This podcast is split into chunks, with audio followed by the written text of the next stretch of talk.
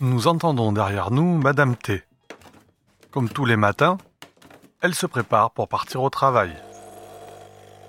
Les habitudes matinales sont bien rodées et répétées chaque jour de la semaine. Pourtant, aujourd'hui, quelque chose va venir se glisser dans cette routine et faire basculer la matinée de Madame T dans l'étrange. Et ce quelque chose pourrait bien prendre le nom d'OVNI.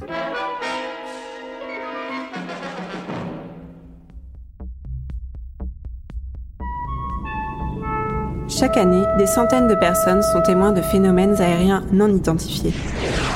Ces observations les bouleversent et vont jusqu'à changer leur regard sur notre place dans l'univers.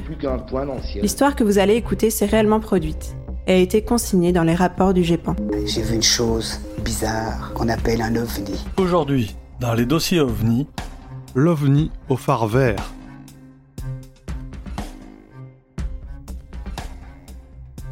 Nous retrouvons donc Madame T dans un village de Bretagne. Alors qu'elle finit son café, elle jette un coup d'œil à l'horloge qui se trouve dans la cuisine. Il est déjà 7h30. Il faut y aller. Elle attrape son manteau, claque la porte et démarre sa voiture comme tous les matins.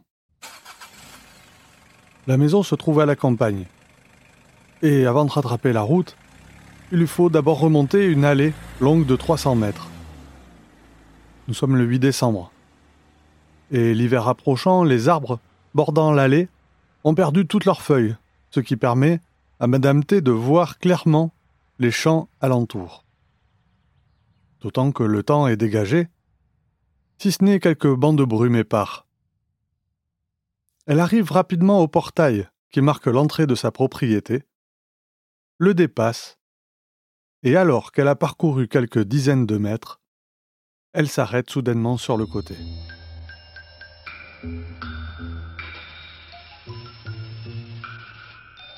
À travers la vitre du côté passager, elle aperçoit au-dessus d'un grand champ une barre rectangulaire jaune avec un gros phare vert en son centre.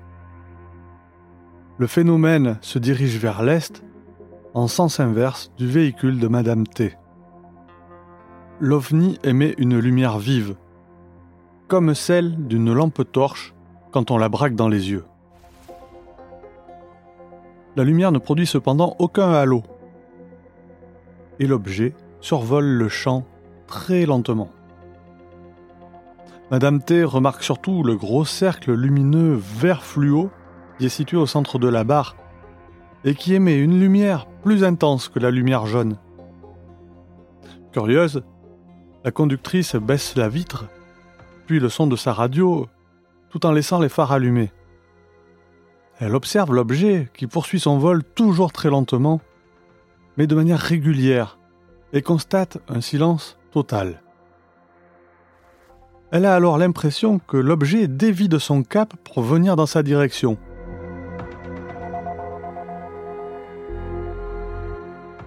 Poussée par la curiosité, elle avance son véhicule sur 150 mètres environ pour se retrouver à la hauteur du phénomène, elle peut mieux observer. Elle attend, intriguée par ces étranges lumières.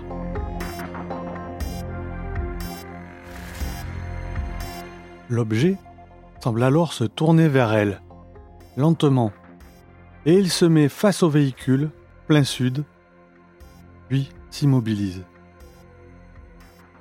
À ce moment-là, Madame T ressent un mal-être qui efface la curiosité et l'étonnement qui prévalaient jusqu'alors. Dans sa tête, les idées se bousculent. Elle en est maintenant certaine, ça ne peut pas être un avion. Alors est-ce que ça serait un drone? Mais à cette heure-ci, en pleine campagne? Qui s'amuserait à faire ça et pourquoi faire? Elle décide de reprendre la route. Bien sûr, quand elle arrive au bout de l'allée, au bout de 150 mètres, elle s'arrête et se retourne pour voir si le phénomène est toujours là. Elle voit alors la barre lumineuse pivoter et reprendre son cap plein est, toujours lentement. Et l'objet disparaît ensuite dans un banc de brume.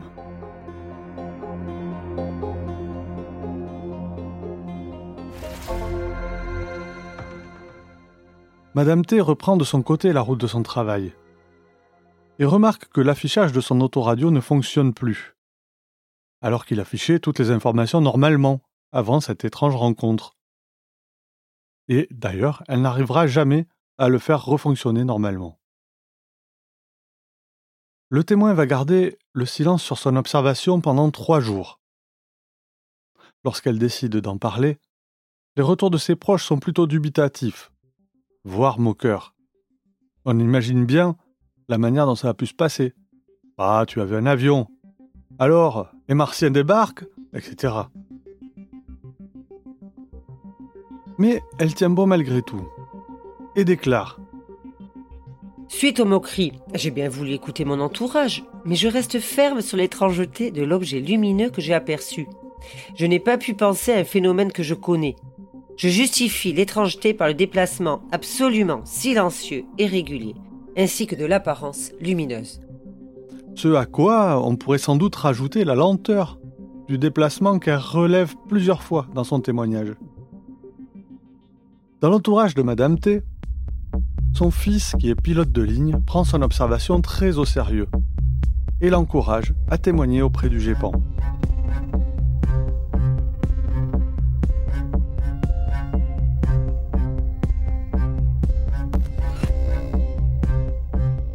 Alors, que pensez-vous de cette histoire? Simple méprise ou phénomène plus mystérieux? Ouvrons maintenant ce dossier OVNI pour suivre l'enquête du GEPAN et connaître ses conclusions.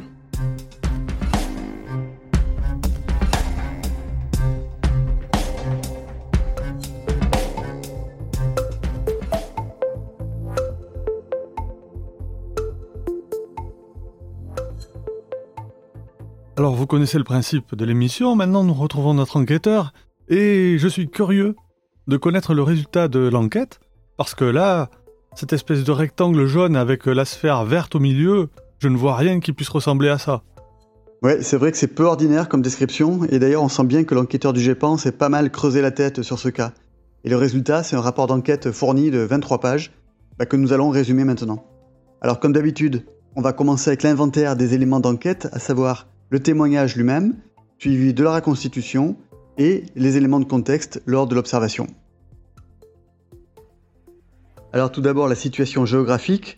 La forêt Fouenance est située au sud de la Bretagne, c'est à 17 km de Quimper, et le témoin habite dans une maison plutôt isolée et entourée de champs agricoles cultivés.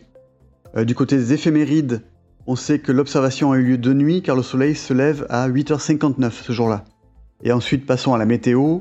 Au moment de l'observation, il n'y avait pas de précipitation, le vent soufflait entre 2,2 et 2,5 mètres secondes du secteur 210 degrés, la visibilité était très bonne, à 19 km, et le ciel était couvert à 7 sur 8 octas. Alors, tu parles d'octa, j'ignore complètement ce que c'est ça, ça désigne quoi, la couverture nuageuse? Ouais, c'est ça, 0 octa c'est le ciel est limpide, et 8 octa c'est quand le ciel est totalement bouché, donc là, 7 octa, ça veut dire que le ciel était couvert avec quelques percées. Euh, tant qu'on est sur la météo, le témoin avait aussi parlé de brume. Ça, ça figure pas dans les données météo, mais bon, ce sont des phénomènes très locaux, donc ça n'est pas forcément incohérent. Ensuite, il faut étudier le contexte astronomique. Au moment de l'observation, la Lune n'était pas visible, par contre Vénus l'était, basse sur l'horizon avec une magnitude de 4,8, ce qui est très très brillant. Et pour finir le panorama, l'enquête a analysé le contexte aéronautique, et là nous sommes à 22 km de l'aéroport de Quimper, qui est utilisé par trois compagnies aériennes, mais aussi par euh, un aéroclub privé. Bon, tout ça est très précis, mais de mon point de vue, il manquerait peut-être euh, une information, et je pense, moi, quand euh, je vois à quoi ressemble cet ovni, je pense très fort aux drones quand même. On le sait, hein, les drones ben, se sont démocratisés depuis quelques années, on en vend de plus en plus, et donc ils sont de plus en plus nombreux, ils peuvent vraiment prêter à confusion, non? Ça, c'est vrai que c'est un élément qui facilite pas la tâche du GEPAN. Hein. Les vols de drones ne sont pas aussi bien référencés que ceux des avions. Et un drone, bah, ça peut ressembler à n'importe quoi. Euh, T'as qu'à voir le canular de Rémi Gaillard qui a berné pas mal de monde avec euh, son drone en forme de rectangle euh, orange. Donc dans le cadre de notre enquête, bah, l'enquêteur a, repéré qu'il y avait un club d'aéromodélisme dans la commune. Ils disposent d'une salle pour faire voler leurs drones ainsi que d'un terrain situé à 11 km de notre témoin. Bon, tout ça nous donne une bonne idée des conditions au moment de l'observation. Mais pour autant, je ne vois pas une hypothèse qui s'impose tout de suite, comme c'est le cas parfois, on l'a vu pour d'autres enquêtes. Alors ça c'est vrai, mais euh, n'allons pas trop vite, hein, comme dirait Monsieur X. Alors maintenant, on va passer à l'analyse de l'autre grande partie des éléments d'enquête, l'entretien avec le témoin et euh, la reconstitution avec l'enquêteur. Ah, l'entretien cognitif. Ok, c'est celui dont parlait Antoine, euh, je pense, lors du hors-série qu'on avait fait à Noël. Alors oui, c'est cette méthode qui a été appliquée par l'enquêteur. on, le rappelle, hein, elle a pour objectif de faire émerger le plus de détails possible de la part du témoin. Et par rapport à la version écrite du témoignage que tu as, que tu as raconté, ben, l'entretien a permis de faire émerger quelques précisions, notamment sur l'heure d'observation, la durée et l'apparence du phénomène. Par exemple, euh, le témoin a vu le phénomène au-delà du champ, soit au-dessus des bois adjacents, à 215 mètres. D'autre part, la taille apparente du phénomène est estimée à 50 cm sur une règle tenue à bout de bras. Donc on a la taille angulaire. Et au passage, euh, on y reviendra, mais c'est assez énorme. Euh, puis l'enquêteur a complété par des mesures de l'azimut et de l'inclinaison à chaque étape de l'observation. On le rappelle, hein, il y avait trois phases d'observation correspondant chacun à un arrêt du véhicule. Donc en synthétisant les données objectives lors de l'enquête, euh, l'enquêteur a résumé le contexte en trois points. 1. Le phénomène évoluait à faible altitude au-dessus du plafond nuageux tout au long de l'observation avec une possible trajectoire remontante en fin d'observation. 2. Sa trajectoire était probablement non linéaire avec au départ une direction nord-ouest-sud-est, puis un changement de cap après le deuxième arrêt du témoin, et sa perception d'être observé pour se diriger alors vers l'est. Et 3.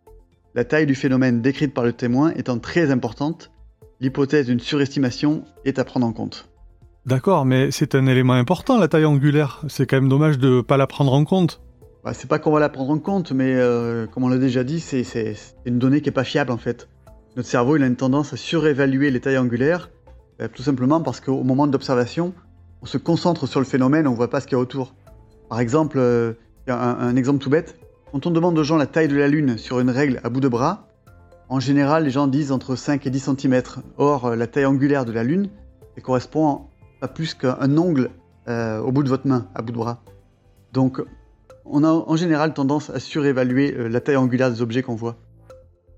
Alors, pour revenir à notre cas, si la taille angulaire du phénomène correspondait à celle évaluée par le témoin, et en supposant que l'objet se trouve à 300 mètres, ben, on, fait un petit calcul et on peut voir que l'objet mesurait 257 mètres de largeur. Auquel cas, euh, on pourrait dire qu'on n'aurait pas un seul témoin. Et d'ailleurs, le témoin lui-même avait des doutes hein, sur son évaluation.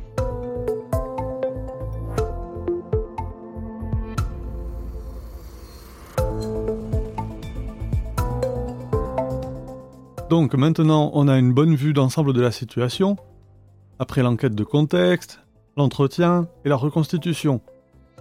Et chacun peut à ce stade alors émettre ses hypothèses.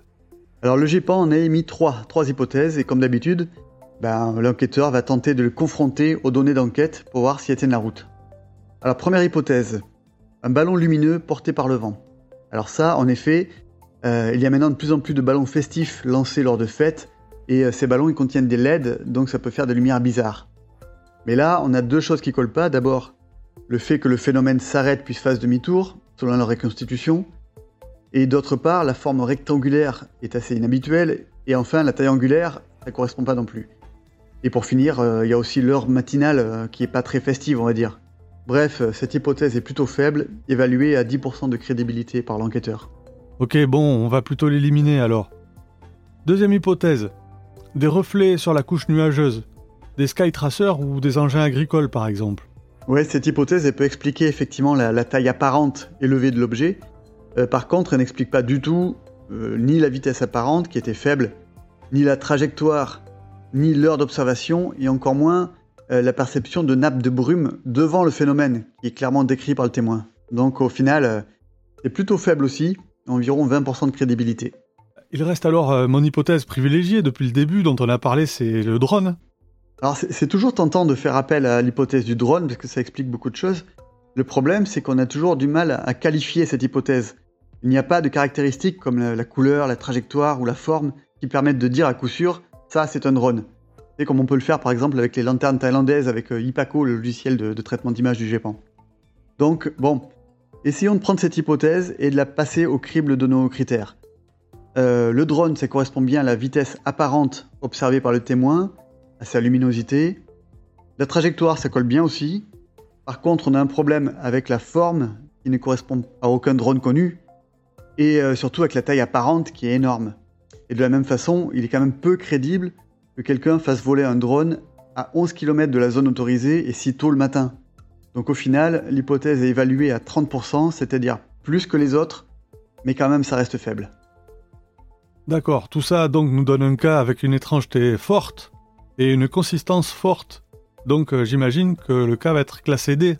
Voilà, on en est là, hein. euh, les hypothèses ne sont pas assez solides pour classifier le cas en B ou en A, et la consistance est assez forte, le témoin est parfaitement cohérent et crédible, donc le cas est classé D1, phénomène non identifié. Et avant que tu me poses la question, pourquoi D1 et pas D2 En fait, tout simplement, la distinction, c'est que pour qu'un cas soit classé D2, eh ben, il aurait fallu que la consistance soit supérieure, donc on ait plusieurs témoins indépendants. Un cas D2 euh, ne peut pas reposer que sur un seul témoin, aussi crédible soit-il. Ok, donc la conclusion reste ouverte euh, aux interprétations. Et d'ailleurs, à propos d'interprétation, je, profite de ce moment pour faire passer un petit message à nos auditeurs. On a de plus en plus de retours de la part des auditeurs après la diffusion des nouveaux épisodes, que ce soit par mail sur euh, le bureau des ovnis tout attaché gmail.com, que ce soit sur Twitter bureau des ovnis ou Facebook. On voulait vous remercier parce que ça nous fait plaisir. Ouais, voilà, on est toujours content de recevoir du courrier.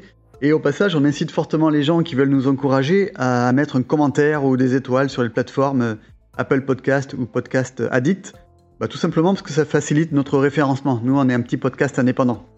Et ceux qui ont des critiques constructives à nous faire, euh, écrivez-nous. Écrivez-nous euh, sur Twitter, par mail, où vous voulez, qu'on puisse vous répondre et qu'on ouvre la discussion. Oui, tu fais bien de préciser tout ça. Effectivement, hein, nous sommes un podcast indépendant. Euh, on apprend sur le tas et on apprécie vos remarques et vos conseils. Bon, même si parfois ça pique un peu. On y reviendra, je pense qu'un jour on fera une émission, peut-être un petit hors-série, où on prendra un temps, un moment, pour euh, parler bah, de vos remarques et, de tous les messages qu'on a eus. Mais surtout, on se rend compte, euh, particulièrement quand on a des invités, que ça suscite des réactions et parfois elles sont très vives. Et ce qui est un peu frustrant pour nous, c'est de voir ces réactions s'afficher euh, ben, sur les plateformes de podcast, ce qui coupe toute discussion, car il n'est pas possible pour nous de répondre sur ces plateformes. Donc, contactez-nous par mail ou, Twitter, voire même Facebook, même si la page est un peu moins active. Mais au moins, nous pourrons échanger avec vous, donner euh, nos arguments. Euh, vous, vous pourrez nous donner les vôtres. Et au moins, on progressera ensemble. Et puis, euh, pourquoi pas mettre notre invité également dans la boucle pour apporter des précisions si ça s'avère utile. Voilà, en attendant pour la suite, les prochains épisodes sont en préparation. Nous allons par exemple nous entretenir avec des enquêteurs du Japon pour parler de la relation particulière qui s'établit entre un témoin et un enquêteur. Et je pense qu'il y aura des anecdotes vécues, bien sûr. Un autre épisode est également en préparation à propos d'un cas exceptionnel qui a eu lieu récemment en Ile-de-France et dont l'enquête est en cours de finalisation au Japon. Sa conclusion, vous le verrez, est très surprenante, mais nous vous en dirons plus, bien entendu, dans les prochains épisodes. A très bientôt avec les dossiers OVNI. Il est temps maintenant de refermer ce dossier. Satisfait par la conclusion? Réagissez sur Twitter ou Facebook. Et à bientôt pour un nouvel épisode. Surtout n'oubliez pas, regardez le ciel et gardez l'œil ouvert.